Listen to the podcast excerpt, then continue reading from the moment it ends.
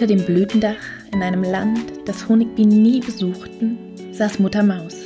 An ihrem Bauch saugten laut schmatzende, kichernde, klitzekleine, samtige Mäuse, die sie ganz fest umarmte. So etwas Seltsames hatte Henry noch nie gesehen. Sie wollte nicht starren, doch ihr Reporterherz war jetzt so neugierig, dass sie ihr Schweigen brach. Mutter Maus, flüsterte sie, was um Himmels willen soll dieser Lärm und was im Namen der Bienenkönigin treibt ihr da? Mutter Maus drückte ihre Kleinen sanft an sich heran und lächelte. Ich füttere meine Babys. Sie trinken meine Milch und das nennen wir Säugen. Alle Säugetiere tun das. Du sollst dir die Wale anschauen. Sie tun es unter Wasser. Kann es sein, staunte Henry, dass nicht nur wir Honigbienen Superkräfte haben? Sie musste jetzt mehr erfahren, packte ihren Koffer und startete im Summflug an nahe und ferne Orte, um die Geschichte des Milchmärchens zu enthüllen. Was für ein wunderschöner Einstieg in den Glücksmama Podcast. Herzlich willkommen und schön, dass du da bist. Ich freue mich ganz besonders auf die heutige Podcast Folge.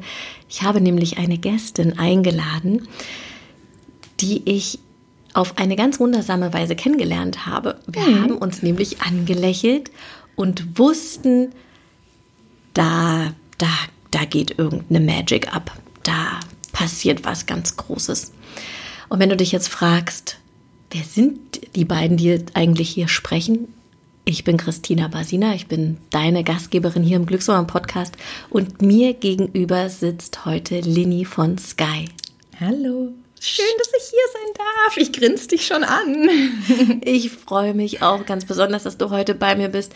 Und äh, Lini, das ist ja wirklich eine ganz besondere Begegnung gewesen vor fast einem Jahr oder vielleicht war es mhm. sogar vor einem Jahr als wir uns auf einem Event Wir für dich getroffen haben. Ja, es war wirklich ganz besonders. Ich habe mich sowas von Flash verknallt in dich ähm, und habe dich, glaube ich, einfach so ein bisschen angestrahlt und dann fast ein bisschen angemacht, glaube ich. ja, und ich habe dich dann einfach zurück angemacht. Ja, lief. Läuft. Lini, für alle, die dich äh, nicht kennen, äh, stell dich doch bitte einmal vor. Ui, ui, ui. Das ist immer so schwer, weil es ist immer so phasenabhängig, wie man sich vorstellt. Heute würde ich mich vorstellen als Linny, ähm, Berliner Kind, Autorin, Verlegerin und wirklich jetzt auch ganz echt hier und angekommen in einer ganz, ganz neuen, frischen Karriere für mich, ähm, indem ich durch Berliner Buchhandlungen tingel und seit dieser Woche 14 schöne Buchhandlungen habe, die jetzt meine Bücher für euch verkaufen. Das ist so schön. Wir haben ja auch ein Glücksmama, äh, ein Glücksmama-Buch wir haben ja auch ein Buch von dir hier im mhm. Glücksmama-Studio, nämlich Sadly the Owl. Ja. Owl? Owl? Owl. Owl. Ja, die Gott, mein Owl. Englisch ist also, halt nicht so gut tatsächlich. Völlig egal. Aber das ist ein, ein sehr schönes Buch, was auch tatsächlich oft, äh, als wir noch offen hatten, durch die Kinderhände gewandert mhm. ist weil dieses Cover einfach schon so ansprechend ist. Ja, ich habe ja ähm, diese weißen Cover für meine Bücher. Das ist für Kinderbücher nicht immer so geeignet, aber es führt tatsächlich dazu, ähm, dass sie sich immer so ein bisschen ähm, absetzen von all, den anderen Covern, die wir so kennen. Und, und ja, Sadly the Owl, den es irgendwann hoffentlich als Heulerich den Eulerich gibt, ist wirklich auch so eine ganz persönliche Geschichte, die ich noch in Kanada geschrieben habe und, und eine Geschichte, mit der ich jetzt auch wieder ganz doll verbunden bin. Ähm, Erzähl doch mal, um was ja. es da geht in dem Buch und was das für eine Verbindung zu dir hat, weil ich könnte mir vorstellen, dass das ein, ein Thema ist, was ja, was ja oft in der Öffentlichkeit nicht so eine Präsenz hat, die es mhm. haben darf. Ich habe ähm, zu einem, ja, kann man Ableger sagen, ja auch schon eine Podcastaufnahme gemacht, nämlich Depression nach der Geburt, also mhm. eine postpartale Depression. Genau, erzähl uns doch noch mal was über deine Geschichte und was das mit dem Buch zu tun hat. Ja, also ähm, Sadly the Owl ist wirklich eigentlich daraus entstanden, dass ich selber ähm, seit zehn Jahren mit, mit diagnostizierter reaktiver Depression leide. Ich habe über drei Jahre meine beste Freundin in den Tod begleitet und habe natürlich mich selbst in dieser Zeit überhaupt nicht begleitet ähm, und wusste auch gar nicht, dass eine Traurigkeit zu einer Krankheit werden kann und eine Krankheit, die man wirklich äh, behandeln darf, und auch sollte. Und so bin ich in eine chronische Depression ähm, reingeschlittert, die mich jetzt seit zehn Jahren eben begleitet, immer wieder in Wellen kommt und auch wirklich ähm, mich so komplett einnimmt. Und mir war klar, dass ich irgendwann Kinder haben werde, hoffentlich. Und das ist jetzt mittlerweile eingekehrt. Ähm, 2015 habe ich äh, Sadly the Owl verlegt. Ähm, Im gleichen Jahr ist meine erste Tochter geboren. Und ähm, es ist eine Einladung zu einer näheren oder tieferen ähm, Besprechung, einem Gespräch äh, über Depressionen und über die Traurigkeit und wie, wie sie eben ähm, uns wirklich auch in, in Zeiten immer wieder begleiten kann und nur dann geheilt werden kann oder mit ihr umgegangen werden kann, wenn wir uns auch trauen, uns mit ihr zu zeigen. Ähm, und somit hat, hat Sadly the Owl eben diese ganz, ganz persönliche Geschichte ähm, für mich, aber hat mir auch, also es sind jetzt ungefähr 1700 Sadlies im Umlauf und auch jetzt heute ist es immer so, dass ich ganz liebevoll kontaktiert und angeschrieben werde von Menschen, vielen Erwachsenen, die eben gesagt haben, dass es für sie selber in dem Moment des Lesens ähm, ja etwas etwas gemacht hat und und dass sie sich ja Hilfe geholt haben oder getraut haben zu zeigen mit ihrer Depression und das ist schon ein totales Geschenk. Also ja. Auf jeden Fall. Wie äh, ich weiß noch, du hast einen äh, eine Instagram Story und auch einen Instagram Post äh, vor einer Weile gemacht, wo du dir neue Rezepte geholt hast. Ja, stimmt. Ja. Und ich fand das so äh, großartig, dass du das einfach so offen kommuniziert hast und dass du auch gesagt hast, hey, holt euch Hilfe. Mhm. Ihr müsst da nicht alleine durch, falls es äh, ja, falls bei euch das Thema Depression auch äh, der Fall ist oder dass einfach mehr darüber gesprochen wird. Äh, mhm. Nimmst du das so wahr, dass es schon noch so ein Tabuthema ist, weil viele Leute Angst davor haben, das auch anzusprechen? Mhm. Man muss dazu sagen, ich habe ähm, 16 Jahre in Nordamerika gelebt. Ich glaube, in Nordamerika sind wir, also insbesondere in Kanada und den USA, sind wir ein bisschen weiter in diesem sich trauen, sich zu zeigen mit mentalen Gesundheitsleiden. Äh, wir hinken da so ein bisschen hinterher. Also ich glaube, oft in Deutschland wird es wirklich noch so als dieses klassische Burnout. Bei Männern insbesondere ist es auf keinen Fall eine Depression, da kann es nur das Burnout sein. Ja, aber auch wir Frauen tun uns wirklich schwer damit, uns, uns zu zeigen. Und ähm, mir ist es ganz, ganz wichtig zu sagen und, und, und Menschen die Kraft zu geben und den Mut zu geben, sich damit zu zeigen, und, und deswegen war dann auch dieser Rezeptpost, an den du dich da erinnerst, äh, das war wirklich Anfang Corona. Irgendwie habe ich mich gut durch die Zeit getragen, so ein bisschen so, als ob ich irgendwie, also ich bin so ein bisschen Krisenmanagerin, ich flamme dann so richtig auf und habe die Familie zusammengehalten, hatte die zwei Kids da und mir ging es richtig gut, aber ich wusste, dass das so der absolute Trigger für eine Flatline am Ende des Tunnels ist. Und ähm, bin dann wirklich vorsorglich zum Arzt gegangen und habe gesagt, ich möchte einfach nur, dass wir mal drauf gucken, dass wir mal eben ähm, ja so ein Check-in auch machen und ähm, wurde dann auch wirklich medikamentös neu eingestellt. Und ich sage nicht absolut nicht, dass äh, Medikamente für alle sind, aber sie sind dort um uns zu helfen oder sie existieren, um uns zu helfen. Und wenn es dazu kommt, dass man medikamentös eingestellt wird, dann sollte man sich dafür genauso wenig entschuldigen müssen wie eben für ein Insulin oder sonstiges, äh, was, man, was man so nimmt. Und, und damit offen umzugehen, damit renne ich immer wieder sehr geschlossene Türen ein ähm, und bekomme aber ganz viel Liebe dafür und ganz viele Menschen, die sich dann mir anvertrauen, wo ich echt sage, so, ah, ich bin überhaupt keine Psychiaterin oder Psychologin, wendet euch an Profis, aber bitte, bitte, bitte tut das und das ist viel wert.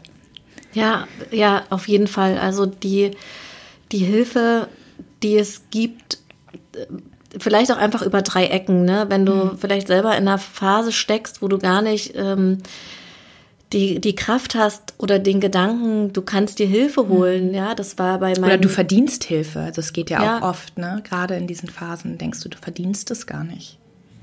Warum war der, ähm, diese, diese Phase, in der du so die Familienmanagerin warst, der Trigger dafür? Wo, woher wusstest du das, dass das ein Trigger ist für eigentlich so einen Absturz? Mm, weil ich, ja, weil ich glaube ich in meinen Phasen doch auch sehr extrem bin. Also ich bin nicht bipolar eingestuft, aber ich habe doch so eine Art manische Phase. Das heißt, ich funktioniere sehr lange sehr gut. Also wirklich hypersensibilisiert für alles und es sieht immer so aus, als ob ich irgendwie äh, Hans Dampf in allen Gassen bin. Aber ich weiß auch, dass danach oft die absolute Stille kommt. Ähm, und tatsächlich ist es diesmal auch so eingetreten, äh, dass in dem Moment, wo mein Mann wieder ins Büro konnte und die Kinder wieder versorgt waren, habe ich mich aufs Sofa gelegt und es ging nichts mehr. Also jetzt ganz aktuell bin ich gerade wieder seit drei Wochen ähm, glücklich unterwegs und hättest du mich vor vier Wochen gesprochen, hätte ich nicht an mich geglaubt, ähm, hätte ich alles dafür getan, irgendwie den Vorhang zuzuziehen und nicht teilnehmen zu müssen. Ähm, und in diesem, ja, in, in dieser Auseinandersetzung mit meiner Erkrankung und den letzten zehn Jahren habe ich natürlich auch viel über den Verlauf gelernt. Das heißt, ich werde immer besser darin, erste Zeichen zu erkennen, Vorläufer zu erkennen und auch mit meinem liebsten Umfeld immer wieder sehr, sehr offen darüber zu sprechen, ähm, ob ich mich verändere, vielleicht kleine Mikroveränderungen, die ich gar nicht so wahrnehme. Ist es wirklich schon so schlimm? Bin ich schon so abwesend? Äh, und, und vertraue da total drauf. Also ich, ich habe mir ein sehr, sehr, sehr, sehr, sehr gutes, liebevolles Korsett und Gerüst in meinem Freundes- und Familienumkreis gebaut, die ähm, alle mit mir darauf achten, dass es mir in meinem Gehirn und meiner Gesundheit gut geht. Mhm. Das ist total schön. ja, hat lange gedauert. also aber ist auch, ist auch so eine Reise, die mich immer begleiten wird, ganz sicher. Ist das so? Weißt du das? Ja, weiß man eben leider nicht so ganz genau. Also es gibt viele Theorien dazu, aber das Gehirn ist so unerforscht. Ähm, und gerade gerade die ähm, mentalen Erkrankungen, mit denen wir so leben, da wissen wir teilweise so wenig drüber. Ähm, aber man kann schon sagen, dass eben wie die meisten Erkrankungen etwas sehr in der akuten Phase sehr aggressiv äh, bekämpft werden darf oder behandelt werden darf. Und dann hast du gute Heilungschancen, während wenn du es verschleppst und wartest und hoffst, dass es irgendwie besser wird, kann sowas viel eher chronisch werden und Synapsen im Gehirn verschieben sich, sie verlieren sich und sie wieder zu finden und sie wieder zu verbinden. Ja, da haben wir irgendwie noch nicht so richtig herausgefunden, wie das geht. Insofern, ja, ich stelle mich drauf ein und kann es mittlerweile auch als, als Teil meiner selbst akzeptieren oder muss es auch akzeptieren, weil sonst kämpfe ich immer nur gegen mich selbst und lebe immer nur in Angst vor der nächsten Episode. Ja, das kann ich mir vorstellen. Mhm. Und dein Mann ist dann eine gute äh, Rückendeckung auch, wenn du dann vielleicht wirklich eine Phase hast, wo er sich mehr um die Kinder kümmert oder funktioniert das eigentlich immer gut? Ja, ich habe das große Glück, ähm, selbst in meiner postnatalen äh, Depression, die ich nach meiner zweiten Tochter auch wirklich erleidet habe, und worauf ich überhaupt nicht vorbereitet war, weil eine postnatale Depression hat überhaupt nichts mit einer Vorerkrankung zu tun. Ähm, das, das ist relativ unabhängig voneinander. Natürlich äh, läuft man da, hat man ein erhöhtes Risiko, aber ich hatte es nicht auf dem Schirm. Und trotzdem darf ich ähm, glücklich berichten, dass ich auch in den tiefsten Phasen immer für meine Kinder da sein kann. Aber es kostet mich dann eben alles. Ne? Also ich stecke dann wirklich alles, was ich habe, meine komplette Energie, meine komplette Lebensfreude in diese Zeit vor der Kita. Dann gehen die Kinder in die Kita. Ich verschwinde und sammle mich, bis ich abhole. Und dann geht die Restenergie in die letzten Stunden, in die letzten Momente. Es kostet wahnsinnig viel Kraft. Ähm, und dann falle ich kaputt ins Bett und dann geht es am nächsten Tag wieder los. Aber jetzt immer mit der Hoffnung, dass ich weiß, dass es vorbeigehen wird und dass die Freude wiederkommen wird. Und dass das Gefühl fürs Leben auch wiederkommen wird. Aber zum Glück ist diese Liebe zu meinen Kindern bei mir immer so groß, dass es genug Impuls gibt, ähm, um wirklich präsent zu sein und anwesend zu sein. Ja, ist ein großes Glück. Ja, ja, total. Mhm. Also ich habe in meinem äh, Zyklus immer so eine Mini, ja, ich weiß gar nicht, ob man das Mini-Depression nennen kann, aber tatsächlich gibt es, und ich meine, das ist auf jeden Fall sehr, sehr hormongesteuert, mhm. gibt es kurz vor meiner Periode und das ist, äh, will ich jetzt auch gar nicht als PMS bezeichnen, aber es ist wirklich so eine ganz, so eine ganz mit Trauer behaftete. Stimmung, wo man eine Ahnung davon bekommt, dass egal was einem jemand sagt, ähm, von wegen, guck mal, die Sonne scheint, hm. scheint jetzt gerade nicht bei uns, es ist richtig trübes äh, Wetter, aber ne, komm, morgen sieht es schon wieder besser an. aus. Nein, es kommt nicht es an. kommt nicht an und die Witze helfen nicht und das, naja, schau ein bisschen in die Sonne und das, das äh, guck dir einen lustigen Film an. Es kommt nicht an. Es kommt nicht an und da gibt es einfach eine komplette Diskrepanz zwischen dem, was das Leben eigentlich ist oder dir bietet und schenkt und dem, was du fühlst. Ähm, und die zwei haben dann einfach so eine kleine Funkparty und finden keinen gemeinsamen Nenner. Aber bis ich zum Beispiel auch gerafft habe, dass es vorbeigeht, mm. das hat eine ganze Weile gedauert. Und in dem Moment Null. vergisst du auch das. Also egal Total. wie oft du das antrainiert hast und Total. wie oft du das äh, dir irgendwie gesagt hast. Ich merke gerade, ich Berliner schon so ein bisschen. Ne? Ich sage immer das, ich kann nicht das sagen. Alles Gute, dafür sagst du alles andere sehr gut. ich gebe mir Mühe. ich rede doch manchmal wie so, Aber das Witt. kommt nicht an. ja, so, also, ist so. Kommt nicht an, ähm, geht nicht rein und, und auch jetzt meine letzte Episode, es war wirklich schon wieder, es war so dunkel. Und wenn ich mir vorstelle, dass ich vor vier Wochen da saß und die Welt ähm, de facto auch übrigens, aber auch meine kleine Welt irgendwie in mir untergegangen ist, es ist gerade so weit weg und ich bin gerade so sehr auf der hellen Seite unterwegs wieder, ähm, dass ich ja echt dankbar bin, dass ich da irgendwie immer dieses Durchhaltevermögen habe. Kannst du das aber schon auch in zeitliche Abschnitte teilen? Also weißt du, dass diese helle Phase kann jetzt schon gut auch vier, fünf, sechs Monate anhalten? Ja, dauert sie auch. Und ich hatte auch wirklich lange Zeit, ähm, beziehungsweise, oh, es war, ich war drei Jahre episodenfrei. Äh, deswegen hatte ich das auch nicht auf dem Schirm, dass das irgendwie nach meiner, ja, dass das nach der Geburt meiner zweiten Tochter, dass mich sowas einholen könnte. Weil irgendwie dachte ich so, ja, jetzt habe ich das und so, ne? ich lebe zwar damit und das gab es und das gibt es und ich nehme weiterhin Medikamente, also ein Medikament, um mich auch stabil zu halten. Ähm, aber es ist doch alles fein. Und dann war es gar nicht fein. ja. ja. Ja. ja, und in der Zeit ist Sadly auch wirklich dann wieder total wichtig geworden. Also mhm. irgendwie ist es so, ich habe ich hab den Sadly zu Hause äh, sitzen, ich habe so einen kleinen Leder-Sadly gebastelt, das ist eben so eine kleine Eule in roten Cowboy-Stiefeln. Und der gibt mir Hoffnung. Ist einfach so. Ist so mein kleines Maskottchen, dem geht das auch so. Und ähm, wir sind da beide sehr, sehr zuversichtlich. Und, und das drüber sprechen und sich damit zeigen. Und das habe ich diesmal, und deswegen hat die Episode, glaube ich, auch ein bisschen länger gedauert. Das erste Mal habe ich diesmal gesagt, nein, ich vergrabe mich nicht zu Hause, sondern ich gehe trotzdem raus. Ich zeige mich trotzdem. Das heißt, ich habe mich auch das erste Mal diesem Gesehenwerden in einer schlechten Phase ausgesetzt. Und die Kommentare waren wirklich, also es hat jeder gesehen, dass mein Licht aus war. Ob das die Kita-Eltern waren oder äh, mein Inhaber vom Lieblingsshop ums Eck. Also ich wurde wirklich vielfach drauf angesprochen und bin dann damit total offen umgegangen, ähm, weil ich zeige mich ja auch in guten Phasen ganz offen damit. Äh, und diesmal habe ich mich das erste Mal auf der anderen Seite auch gezeigt. Und somit hat es ein bisschen länger gedauert, weil es einfach mehr Kraft gekostet hat, weil ich eben nicht diese Zeit schlafend oder ruhend ähm, verbracht habe. Aber trotzdem glaube ich, ich bin viel weiter in meinem Umgang damit. Und ähm, ja, komme irgendwie jetzt bereichert heraus und schätze und wertschätze eben jetzt diese helle Phase im Licht noch intensiver und genieße es. Also ich genieße es wirklich. Dieses äh, klischeehafte, jeder, jeder Tag ist ein Geschenk, das lebe ich gerade ganz, ganz aktiv. Ähm, weil ich ja doch irgendwie auch gerade was ganz Neues mache. und es macht mir Spaß.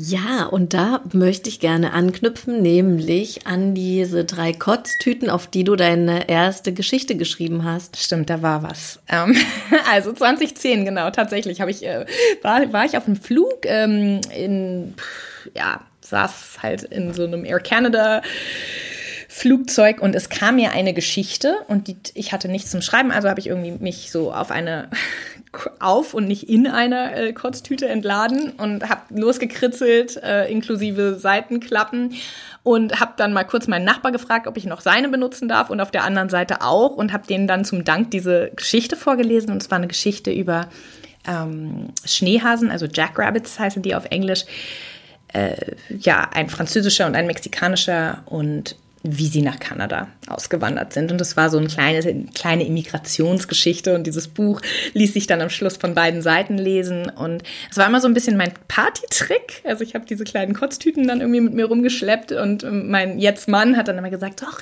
lies doch mal diese süße Geschichte vor. Und dann hat mir jemand von Crowdfunding damals erzählt. Und das war noch vor der Zeit, äh, bevor Kickstarter überhaupt kam nach Kanada. Das heißt, ich habe damals eine andere Plattform benutzt und habe dann wirklich mit Crowdfunding dieses erste Buch finanziert. Ähm, und irgendwie haben wir dann 2000 davon gedruckt und irgendwie habe ich die auch dann verkloppt in die Welt, wirklich so mit dem Klinkenputzen, was ich jetzt wieder mache. Und so ging das los. Und ich hab, hätte mich damals nie Autorin genannt und schon erst recht nicht Verlegerin. Und dann kam ganz schnell zwei Jahre, also im Jahr danach und im Jahr danach, äh, eben noch zwei weitere Bücher und dann waren es drei und trotzdem hätte ich mich noch nicht als Autorin betitelt und traue mich das, glaube ich, erst so richtig seit letzter Woche. Was ist los? ja, so es brauchte wirklich Buch 4 und 5 und eine deutsche Übersetzung und dieses Imposter-Syndrom. Ich weiß nicht, wie wir das auf Deutsch nennen, ne? aber so, dass man immer denkt, so, oh, es deckt gleich jemand auf, dass ich das eigentlich alles gar nicht kann. Ah ja, ne? das hat meine Marketing-Expertin, ja. mit der ich eng zusammenarbeite, also meine Coacherin mhm. im Marketing, die hat das äh, letztens äh, witzigerweise zu mir gesagt. Ja. Ja, das, das, das haben wir alle. Und das haben aber auch vor allem Leute, die ganz tolle Sachen rausbringen. Und ja, und du denkst denk, immer so, gleich ja. kommt jemand ums Eck und sagt so, haha, ich weiß schon, dass du das eigentlich gar nicht kannst. Ähm, und ja, und da hatte ich echt, also irgendwie habe ich eventuell auch jetzt noch akut Angst, dass ich auffliege. Also jetzt ganz, ganz speziell, im, wenn ich sage, ich bin Verlegerin, da fliege ich auf jeden Fall auf. Also so, das, das ne, sage ich auch zu den Buchhandlungen, wenn ich jetzt irgendwie hier so auf keinen Fall Klinken putze. Doch, sage ich denen. Ich sage so, weißt du, also Autorin kann ich jetzt, Verlegerin kann ich noch nicht, aber ich bin offen zu lernen. Ihr dürft mir sagen, wie diese Rechnung aussehen soll, die ich euch dann schreibe, und ihr dürft mich hier coachen. Ähm, und dann sagen sie alle ganz liebevoll, ja, aber am Anfang haben wir doch alle so getan, als ob. Und dann haben wir was gelernt. Und, und, und auch da geht wieder darum, sich damit zu zeigen, ja, dass wir alle irgendwie nicht äh, als Profis vom Himmel gefallen sind, sondern dass man sagt, ich mache das jetzt erstmal aus einem Bauchgefühl heraus und den Rest kann ich lernen. Absolut. Hoffe ich. Absolut. Ich frage mich, ob man das irgendwann ablegt. Also ich habe das natürlich auch. Ne? Ich denke auch manchmal, oh, da kommt bestimmt irgendjemand um die Ecke und sagt hier übrigens, das mit dem Beckenboden, das ist alles ganz anders, als du das da in deinem Online-Kurs sagst. Und dann lese ich mir diese ganzen tollen E-Mails von Frauen durch, die schreiben, wie sehr der, der Kurs äh, das verändert hat bei ihnen und das, ja. und das Bewusstsein und, und dann ähm, sind Aber diese die warme Dusche, die musst du dir holen. Ja, auf jeden Fall. Die musst du dir täglich geben, wenn es sein muss. Ist einfach so. Irgendwie, egal. Und wir machen das ja, weißt du, wir machen das ja wirklich von innen gesteuert. Sonst würdest du nicht machen, was du machst und sonst würde ich nicht machen, was ich mache. Ja, das heißt, es gibt absolut diesen Herzensdruck und diesen Seelensdruck, der da raus möchte und der, der das schaffen möchte, was wir schaffen. Und trotzdem, auch da geht es wieder um diese, diese, ja, diesen Wellenverlauf, dass man eben Phasen hat, da muss das von außen kommen. Weil wir es von innen, da sind wir zu erschöpft, da sind wir zu müde, was auch immer es dann ist, da reicht es nicht, dass unser Herz sagt, das soll so sein, sondern da brauchen wir diese Feedback-E-Mails, da brauchen wir die Buchhändlerinnen, die sagen, so, das ist ein tolles Buch, danke, dass du bei uns vorbeigekommen bist, ja. Äh, während ich denke, ich soll da die Party machen, machen die auf der gleichen oder auf der anderen Seite auch, feiern die das auch, dass wir uns getraut haben. Aber ja, da an diese Total. Grenze kommen wir immer wieder. Warst du hier schon bei Lesen und Lesen lassen? Nee, weil ich bin ja noch nicht in diesem Bezirk. Die ich habe jetzt so süß. Du musst ich freue mich so hin. sehr. Ich freue mich so sehr. Es ist wirklich so schön. Ich komme jetzt gerade von der Buchdisco. Ja, der die ist in Pankow, ne? Die ist in Pankow, genau. Ja, da habe ich auch schon einiges gekauft. Ey, und das war so süß. Ich bin da rein. Ähm, mittlerweile breche ich nicht mehr vor Aufregung fast in meine Maske. in dem Moment, wo ich da so reinmarschiere, ja, so, äh, darf ich euch mal Bücher zeigen? Ähm, sondern, ne, traue mich so ein bisschen und ähm, bin dann da reinmarschiert und habe ihr so ein bisschen die Geschichte erzählt, wie ich mich jetzt irgendwie in den letzten zwei Wochen durch die Buchhandlung, äh, ja, getrieben habe. Und die war so süß und dann guckt sie mich an und sie sagt, ja, aber du bist doch jetzt eine von uns. Und es war der schönste Moment. Es war der schönste Moment, weil es war wirklich eine, eine Anerkennung von dem, was ich hier mache und wovon ich wirklich, glaube ich, schon sehr, sehr lange träume, dass mir eine Buchhändlerin sagt, dass das, was du machst, ist echt und das hat ähm, eine Daseinsberechtigung. Ähm, das ist schon ein sehr schöner Moment. Das ist wie die E-Mails, die du bekommst, eben von diesen ganzen anderen Glücksmamas. Ja, du, da musst du unbedingt äh, zu lesen und lesen lassen, weil die Buchhändlerin, die den Laden hat, die, die ist einfach großartig. Also die will ich auf jeden Fall auch nochmal in den Podcast holen. Ja, mach das wirklich. Und dann die Geschichten, die sind unglaublich. Ja, die und das ist, weißt du, und für mich ist es ja auch so ein bisschen so eine Wiedereroberung meiner Stadt. Weil ich habe jetzt eben ne, bei unserer Buchbox angefangen und dann hat die liebe Rebecca, die dort einkäuft, hat mir äh, einmal so die Seele ge gestreichelt und dann mit dem Mut bin ich dann in die nächste und in die nächste und in die nächste.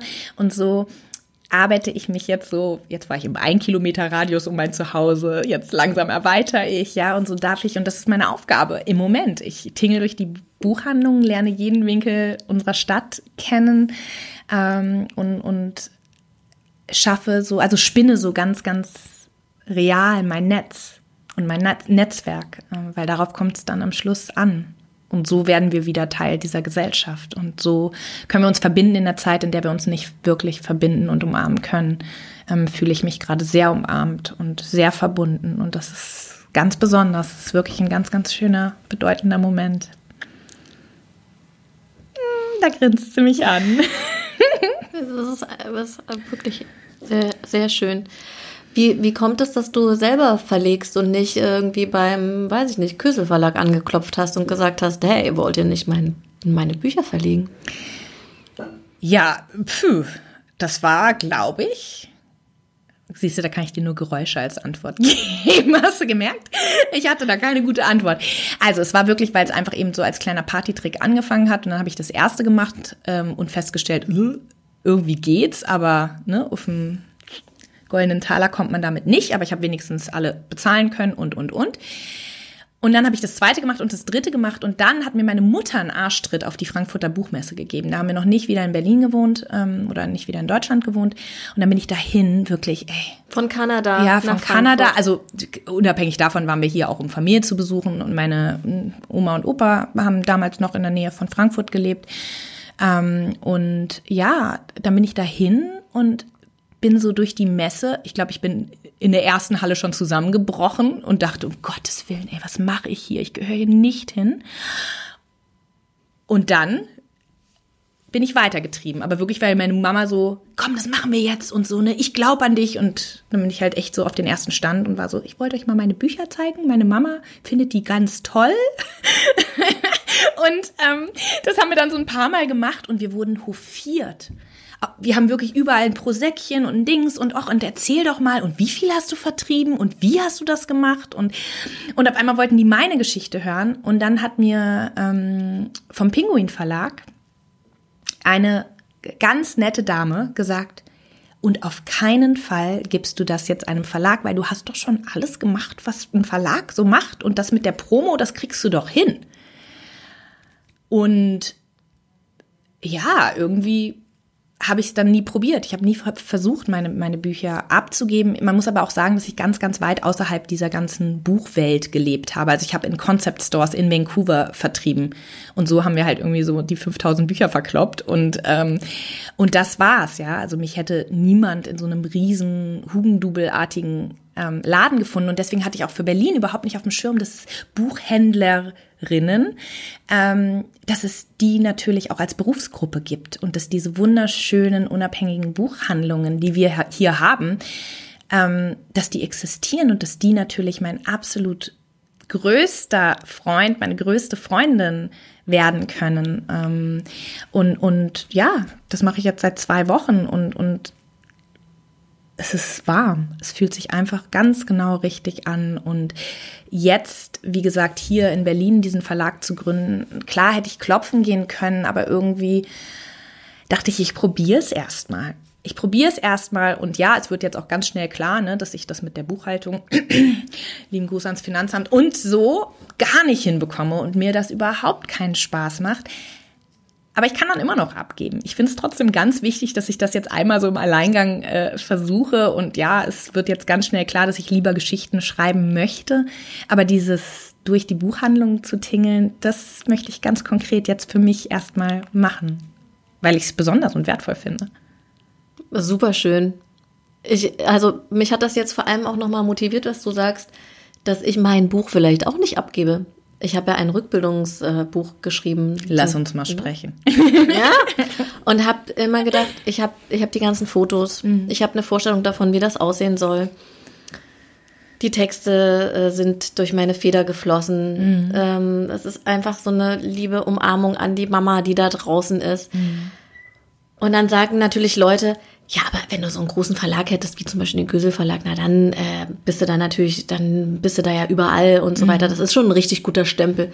Und ich denke mir aber, aber vielleicht gründe ich einfach einen Glücksmama Verlag und verlege dann so alles, was ich will.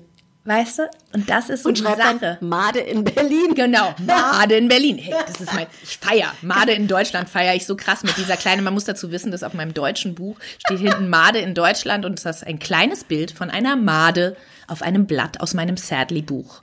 Ähm, und das habe ich jetzt weitergeführt auf das erste deutsche Buch und ich, ich feiere diese Made so ab. So, darf, gut. Ich die, darf ich die dann auch benutzen? Ja, klar. Und runterschreiben bei ja, ja. von Sky. Nee, kriegst du einfach. Freundschaftlich darfst du meine Made benutzen. Die macht mich glücklich.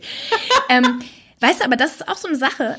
Diese, äh, wie, das hast du selber verlegt? Also da hast nur du gesagt, dass das gut genug ist und jetzt gibt's das? Das kann nix sein. Ja?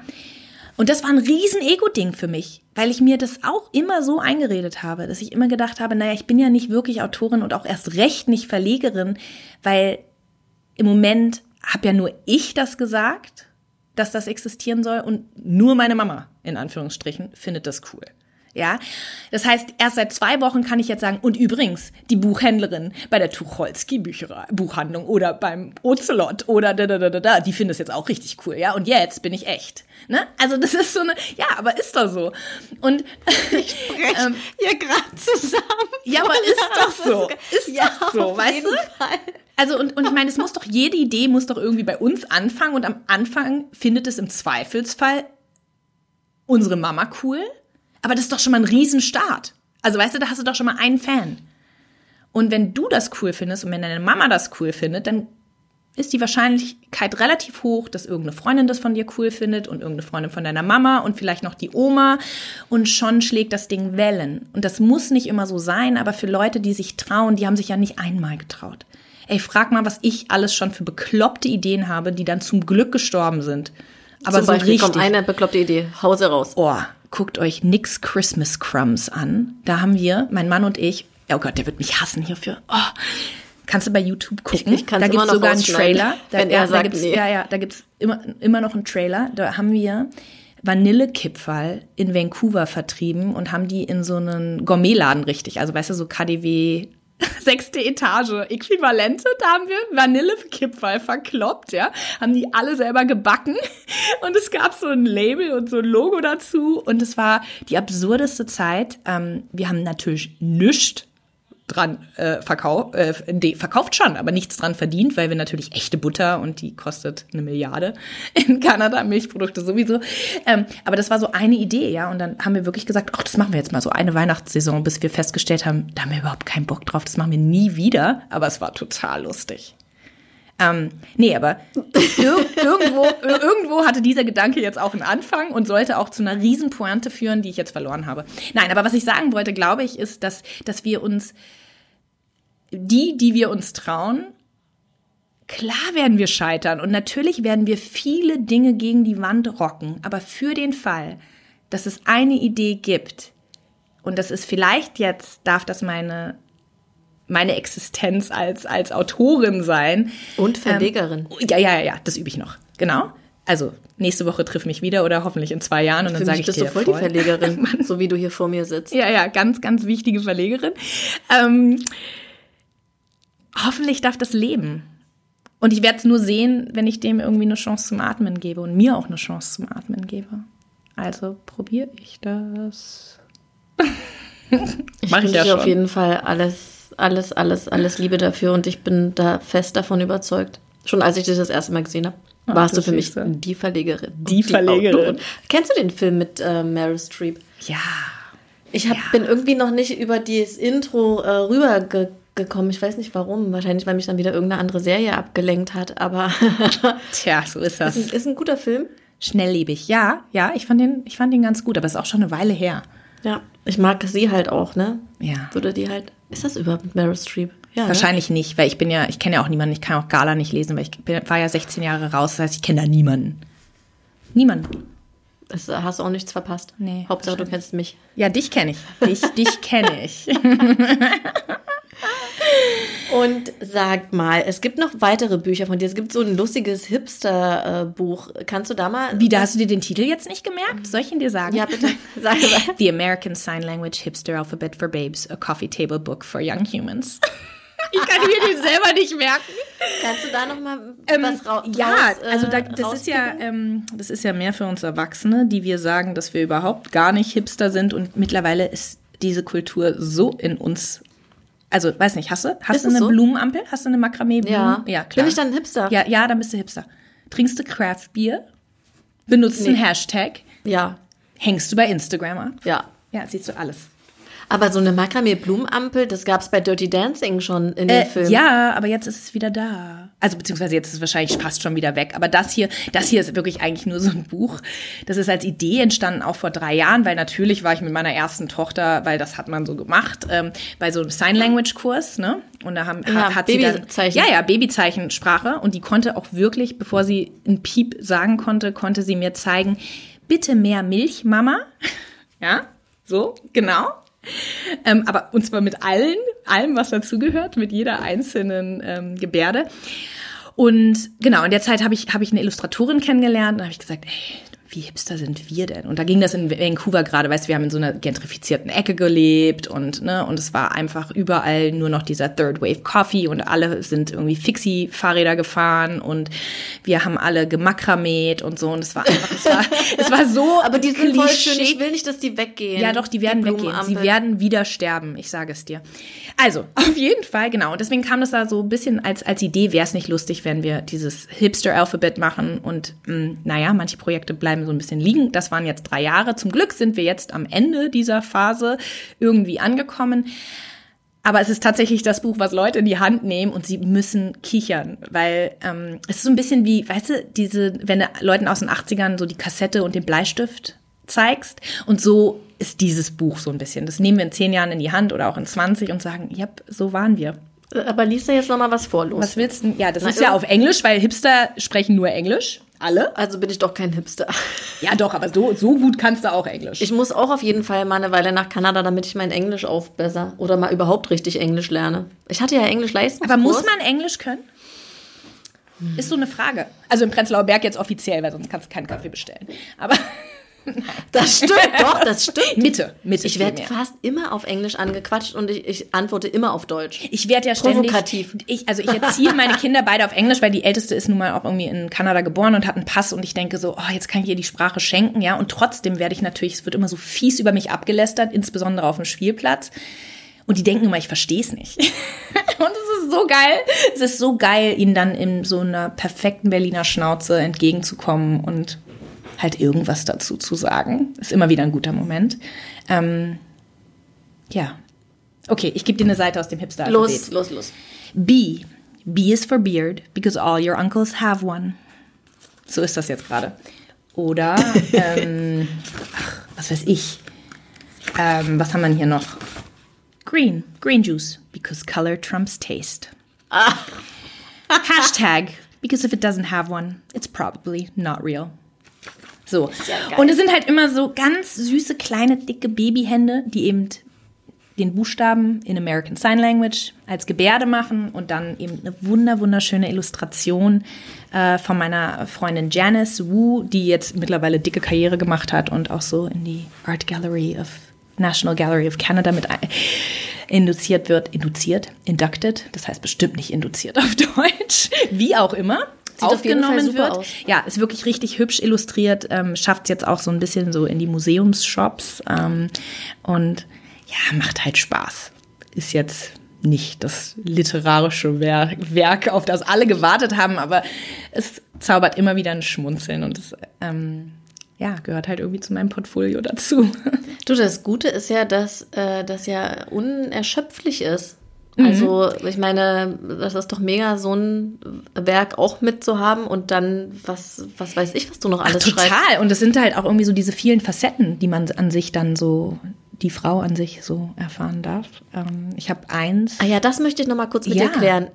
Mann kleingeschrieben mit einem N und Frau, ist das? Ach so, weil du denkst, dass ich Rechtschreibung drauf habe. In der deutschen Sprache nee. übrigens fast überhaupt nicht. nee, ich meine, äh, dieses, dass das Mann sagt. Ja. Mann, also. Ja, ist Mann M-A-N hört sich nur an wie Mann. M genau, aber es ist, ähm, es ist völlig egal, oder? Also ja, wahrscheinlich. Das, das heißt nicht nee. Mann, der Mann. Es wird ja auch anders geschrieben. Wird anders geschrieben. Aber man, aber wird man halt sagt so es so oft. Genau, man sagt es so oft. Frau sagt es übrigens auch aber so oft. Aber Mann ist wie jemand. Oh, ich bin überfordert. ja, aber ja, ist wie jemand. Aber es ist halt tatsächlich so. Ich meine, im Moment weißt du noch, was du sagst oder was, was, was du sagen darfst und wie du es, also du sagst ja auch ganz bewusst meine Coachin. Nee, da brauchst du ja keine Pause machen, weil sie ist ja eine ich Coachin. Sag, ich sag sogar Coacherin und das ist wahrscheinlich Aber das ist, siehst, siehst du, aber das bist halt auch du. Das ist so geil. Und das ist halt auch das Schöne an der Sprache, dass wir sie ja trotzdem irgendwie unsere eigene machen können. Coach? Zu unserer eigenen machen können. Und? Coacherin. Nee, das ist auf jeden Fall natürlich nicht korrekt. Ist denn das weibliche Wort für Coach? Coachin. Ja, mein Coach ist ein englisches Wort. Coach ist also einfach Coach. Coach kann weiblich, männlich, diverse sein. Diverse, ja, ja. Diverse, diverse, ja. Diverse, diverse, egal.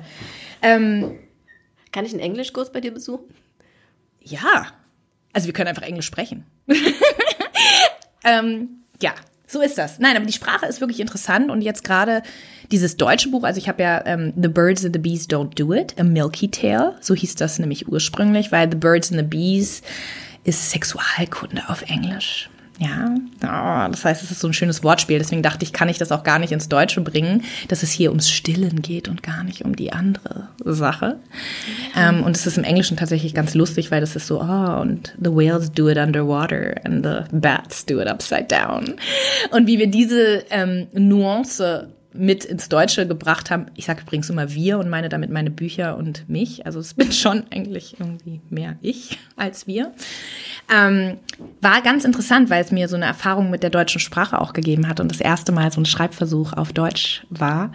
Äh, und es war eine schöne Herausforderung, neue Wortspiele zu finden und der ganzen Geschichte trotzdem was liebevoll Verspieltes abzugewinnen.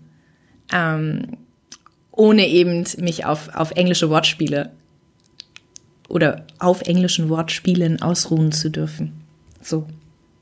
Aber schreibst du lieber auf Englisch, wenn du es dir aussuchen könntest? Also ich bin ja gerade minimal zwischen den Welten und komplett verwirrt. Ähm, und deswegen schreibe ich im Zweifelsfall gerade gar nichts, weil ich gar nicht weiß, ob ich auf Englisch oder auf Deutsch äh, schreibe. Aber ich merke, es reizt mich gerade viel mehr auf Deutsch zu schreiben, auch für den Fall, dass das eine Rechtschreibung 6 ist, wird es inhaltlich, glaube ich, mir treuer jetzt, weil ich eben auch mein, mein Leben wieder auf Deutsch erlebe äh, und lebe. Und das finde ich eine schöne Herausforderung und, und, und überhaupt mit der deutschen Sprache zu spielen, macht mir so viel Freude. Und ähm, ja, es kommt jetzt auch, also ich habe ich hab noch so ein paar schlummernde Bücher, insbesondere eins, das heißt die Regenbogensinfonie, ähm, über eine kleine Maus namens Eden, die jemanden, also ihre liebste Maus verliert und seitdem spielt ihre Trompete nur noch eine Note. Und diese Note, ähm, sie lebt auf Formentera, das ist eine andere Geschichte, aber ne, spielt sie jeden Morgen verzweifelt den Wellen entgegen und den Wolken und den Regentropfen. Und sie weint ganz schrecklich dabei und dann kommt und fällt so ein erster Sonnenstrahl vom Himmel und dieser Sonnenstrahl vermischt sich dann mit einem Regentropfen und einer ihrer Tränen und zeichnet eben so einen roten Bogen an den Himmel. Und dann kommt ihr Freund, die Krabbe, und seit der jemanden verloren hat, spielt seine Trommel nur noch einen Ton. Und so kommen die ganzen unterschiedlichsten Tiere. Und am Schluss haben sie in ihrer gemeinsamen Regenbogensinfonie eben den Regenbogen an den Himmel gezeichnet und wissen, dass ihre Liebe in dieser musikalischen, in diesem musikalischen Beisammensein eben über die, den Regenbogen tanzt ähm, und auf der anderen Seite jemanden umarmt, den sie verloren haben. Und das habe ich ähm, ja vor, vor anderthalb Jahren geschrieben. Es ist auch schon fertig illustriert von einer ganz tollen Illustratorin, die eigentlich Meißner Porzellanmalmeisterin ist und dann nicht mehr mit den Farben arbeiten konnte, weil sie so doll, doll ihre ähm, Hände verätzt hat. Und das ist das erste Buch, was sie gezeichnet hat. Und ganz tragisch eigentlich haben wir in der Zeit Menschen verloren. Also in diesem Schreiben und Entwickeln. Es sollte eigentlich zum zehnjährigen Todestag meiner besten Freundin, wollte ich das schreiben. Ähm, und meine Schwester ist dann verwitwet. Und ähm, gleichzeitig ist ihre beste Freundin von der Illustratorin auch ganz unverhofft äh, verstorben. Und irgendwie ist es dann, ja, zum Stillstand gekommen. Meine liebe Freundin Anna Herlin hat das ganze Buch schon gesetzt und, und ähm, ja, das ganze Buchdesign gemacht und es ist fertig und steht in den Startlöchern und es muss nur noch, es gilt nur noch gedruckt zu werden und finanziert zu werden. Aber nicht zuletzt dafür renne ich eben jetzt auch so durch diese Buchläden, weil ich so sehr möchte, dass die Regenbogensinfonie lebt und wir haben sie auf Spanisch schon und wir haben sie auf äh, Italienisch, wir haben sie auf Deutsch, wir haben sie auf Englisch, also die ist startklar ähm, aber sie darf noch nicht. Sie darf noch nicht. Ich muss jetzt erstmal irgendwie hier so ein bisschen amortisieren und ähm, schauen, ob ich das hinkriege. Aber die Geschichten warten und sie finden mich und sie finden mich immer wieder und ich möchte immer weiter Geschichten schreiben, weil das ist das, was mir irgendwie geschenkt wurde, damit ich es euch schenken darf. Und das ist so schön. Ich habe echt am ganzen Körper eine Gänsehaut, als du das jetzt erzählt hast. Und eine schöne Geschichte. Ja, es ist, ähm, es gibt so viele schöne Geschichten und ich treffe so viele Menschen, die dann immer sagen, oh, ich habe auch ein Kinderbuch. Und der Unterschied zwischen ich habe auch ein Kinderbuch und ein Kinderbuch zu haben, der kommt uns so klein vor und trotzdem gehört da, ähm, gehören da so viele Schritte und so viel Herzschmerz auch zu, dass ich das nicht jedem empfehlen würde. Ja, also ähm, ich muss doch schon immer wieder zugeben, dass es jetzt einfach zehn Jahre sind, zehn Jahre, in denen ich äh, das wirklich immer irgendwie mehr als Hobby betitelt habe, weil ich glaube, ne, ein Beruf darf es erst dann sein, wenn er deinen Lebensunterhalt irgendwie mit unterhält oder dir wenigstens mal einen Tee finanziert oder so.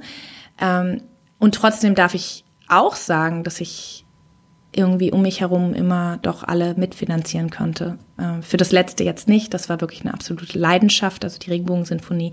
Aber auch da ähm, kommt hoffentlich irgendwann das echte Buch und darf diesen Menschen, die dort mitgewirkt haben, ähm, ja, ein bisschen was bescheren, weil sie es verdient haben, weil es einfach wirklich wunderschön geworden ist. Mhm. Auf jeden Fall, davon bin ich fest überzeugt. Ich freue mich auf das Buch. Ja, ich mich ja auch. Aber ich so, aber deswegen muss ich jetzt trotzdem ganz aktiv bei den Buchbabys ja. bleiben, die ich jetzt so habe. Ja, mach das, und die muss ich so richtig hasseln. Ja. Und jetzt, wo ich so ne Buchhaltung und mal bis drei zähle und so. Ähm, ja, 750 Bücher müssen jetzt erstmal vertrieben und verkloppt werden, also, bis an neue Titel zu denken ja. ist. Aber das schaffe ich. Was ist denn, wenn jetzt äh, ihr eine Podcast-Hörerin oder ein Hörer denkt, ich möchte ein Buch von Linny, kann ich das bei dir bestellen direkt? Oder? Ja, also als erstes würde ich natürlich sagen, geh in die Buchhandlung deines Vertrauens äh, und hoffe, dass ich schon mal da war, weil ich weiß nicht, ob ich die ISBN schon mit einer Lieferadresse und einer Kontaktnummer hinterlegt habe. Also, wenn du in Berlin lebst, ähm, geh auf meine Website, geh besuch eine dieser wunderschönen Buchhandlungen, die ich jetzt so in den nächsten Tagen hochlade. Oder ähm, geh auf meine von mir gebastelte Website, wo der Webshop zwar noch auf Englisch ist, weil ich es sonst nicht gecheckt habe, ähm, aber ja, du kannst es tatsächlich auf meiner meiner Website ähm, mit dem Mehrwert, dass ich dir da was reinschreibe oder so, ne, was dann natürlich später irgendwann auch mächtig viel wert ist. ähm, nee, aber ansonsten geh wirklich in die Buchhandlung oder kontaktiere mich. Also Instagram ist schon irgendwie so das Medium, was ich am meisten nutze und da ist meine Website verlinkt, die wie gesagt jetzt gerade so ein bisschen drauf wartet, nochmal von jemandem, der Websites versteht, Liebe zu bekommen. Wie heißt dein Name? Sag doch nochmal auf, äh, also die, wie heißt die Website und wie heißt dein Instagram-Account? Ja, der Inst also es ist alles unter Linny von Sky und eben nicht äh, vom Himmel, sondern eher so Kopf in den Wolken linnyvonsky.com ähm, ist die Website. Und ja, das wächst jetzt alles so. weil ich habe ja immer nur Zeit, ne? so wie, wie wir alle irgendwie so zwischen neun und vier ackert man dann so viel es geht zwischen diesen E-Mails wie es gibt wieder Matenwürmer. Diese tollen Kita-Momente, wo man dann doch. Letztens. Ja, ja. Hm? Das erste Mal und das war so, es war so. Ihr hattet es oder ihr habt die E-Mail bekommen? Nee, wir, wir hatten das, weil meine Tochter, die hat gesagt, Mama, mir kitzelt der Po, mir kitzelt der Po, das ist so unangenehm. Und dann hat mein Sohn gesagt. Und dann hast du geguckt, Lola, es waren keine Hämorrhoiden. Warte, nee, dann hat Lola, äh, hat Ben gesagt, Lola, warte mal, ich gucke mal, vielleicht bastelt eine Spinne da ein Netz an deinem Popo. Oh, wie süß. Ja, und dann. Und dann äh, hat sie, was? Dann hat sie so die Augen aufgerissen. Und äh, dann habe ich geguckt und dann kamen diese Viecher aus dem Po raus. Also, und dann habe ich das hier meinen Mitarbeiterinnen erzählt und die haben gesagt, ach ja, ja, ja, das hatten wir schon ganz oft. Ich so, was? Ja, wir, wir hatten, also meine Kinder hatten es auch noch nicht, aber wir, äh, mein Opa ist Inder, und das ist jetzt überhaupt nichts gegen Indien, aber wir sind immer regelmäßig nach Indien gereist und natürlich haben wir so alles Mögliche ähm, eingefangen, immer was man so äh, ja auf Reisen eben einfängt. Und da war das immer Thema. Aber wir haben halt auch Mangos geliebt und ähm, diese Viecher leben ja nun mal auch auf Schalen von Obst. ähm, ja, das war so Kindheitsthema ab und zu. Aber bisher sind wir drum herum gekommen. Da haben wir wieder die Brücke zur Made geschlossen. Und da ist sie wieder, die Made. Sie, oh, siehst du, sie begleitet mich schon mein ganzes Leben. Äh, jetzt habe ich eine positive Assoziation dazu nochmal, weil äh, das war schon, äh, als meine Kids das hatten, das war schon so ein bisschen, ähm, ich fand halt die Vorstellung, dass die aus dem Po kommen und dann auch wieder reinkriechen und nicht auf dem Körper rumkrabbeln und so, fand ich schon total strange überhaupt ist so viel strange an dieser ganzen. Meine Läuse sind auch strange. Ja, siehst du, die hatten wir nämlich auch noch nicht, aber das, das ist wirklich so, ey, wenn, boah, der Katalog an Dingen, die man vorher nicht gesagt bekommt. Ja. Aber ist besser so. So, mit dem, mit dem Madenwurm und der Laus äh, kannst du noch mal ein schönes Kinderbuch über Läuse schreiben. Ey, lass mal, hat irgendjemand, äh, wir hatten ja diesen Staubsauger-Läuseladen, der hat sich ja bei uns im Prenzlauer Berg kurz eingenistet und wieder ausgenistet. Ich würde sagen, mhm. dann sind wir am Ende der Podcast-Folge. Das war's, ne? Ja, reicht auch. Jetzt hier mit Maden und Läusen. Oder? Was sagst du? Fehlt noch irgendwas, was du unbedingt sagen willst? Noch? Ach, bestimmt. Für mich ist es total rund. Nee, ich finde Für die erste Podcast-Folge. Genau. Du findest es gar nicht rund. Doch! Doch, doch, doch, doch. Ich habe mich gerade ähm, verträumt in deiner Tapete hinter dir verloren und war so bei den Kakadus. Nein, das ist herrlich. Also für mich ist es eine, eine sehr schöne erste gemeinsame Podcast-Folge. Und Ach, du. dann verabschiede ich jetzt mal unsere ZuhörerInnen. Ja, schlagt mich für das Gendern. Ich weiß, ich habe letztens unter ich bin ein großer Freund vom äh, und Fan vom Zeitverbrechen Podcast, vor allem von Sabine Rückert und die wurde ja letztens hat die richtig einen Arsch voll gekriegt auf Apple Podcast für mm. für dass sie zu wenig gendert, dass sie dann plötzlich alle zu viel gendern. Oh, aber du kannst auch nicht gewinnen mit dieser ganzen Gender-Nummer. Insofern mach es mal genau so weiter. Ja. Ich finde es. Man muss auch irgendwie dann auf sein Gefühl hören. So, und damit sind wir am Ende der heutigen Podcast-Folge. Ich freue mich riesig, dass du zugehört hast. Großartig. Ich auch.